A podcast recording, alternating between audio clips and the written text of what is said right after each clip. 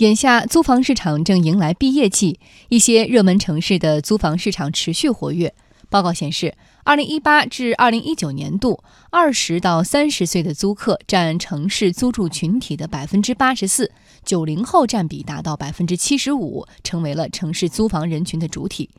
杭州、南京、成都、天津等新一线城市租房人数增速加快，快于北京、上海、广州等一线城市的增长速度。新一线城市吸引了越来越多的外来人口，其中互联网巨头云集的杭州增长速度最快。来听央广记者唐明的报道。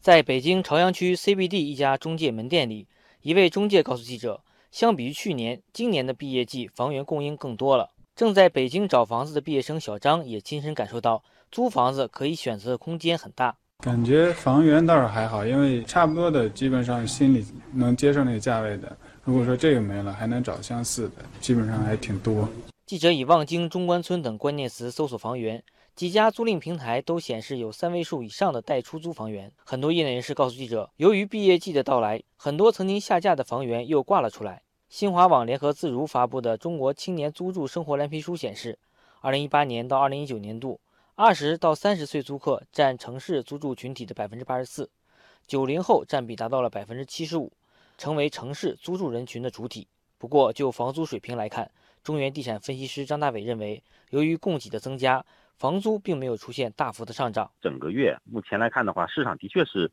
比这个三四月份，或者说比五月份、五月上半月的话，的确是有一所升温，但是这个升温的幅度是最近几年来的最低的一个幅度。不光是这个一线城市，我看很多的二线城市，最近来看的话，它的这个租赁市场，应该说毕业季带来的高峰，都比过去的这幅度的话都要小很多。分城市来看，一线城市租金高于新一线城市，北京、深圳平均租金高于其他城市，其次是杭州与广州。西安、重庆以及成都平均租金相对较低。以整租形式为例，北京每平米的租金平均价格为八十六点九元，而西安则是二十五点四元。值得注意的是，新一线城市杭州的平均租金已经超过了一线城市广州。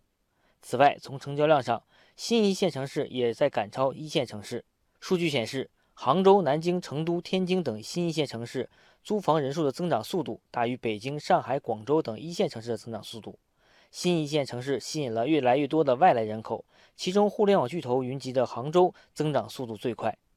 据统计，2018年全国本科应届生平均起薪水平为五千零四十四元，硕士应届生起薪水平为六千八百二十四元。张大伟认为，在目前的收入水平下，尽管今年的房租平稳，但对于年轻人而言，房租还是在高位。去年大家都知道，六七八月这几个月房租涨幅非常非常惊人，所以。现在来看的话，市场的话还是处在高位，只是环比的涨幅有一个明显的平稳。但事实上的话，现在的租金依然是一个历史的高点，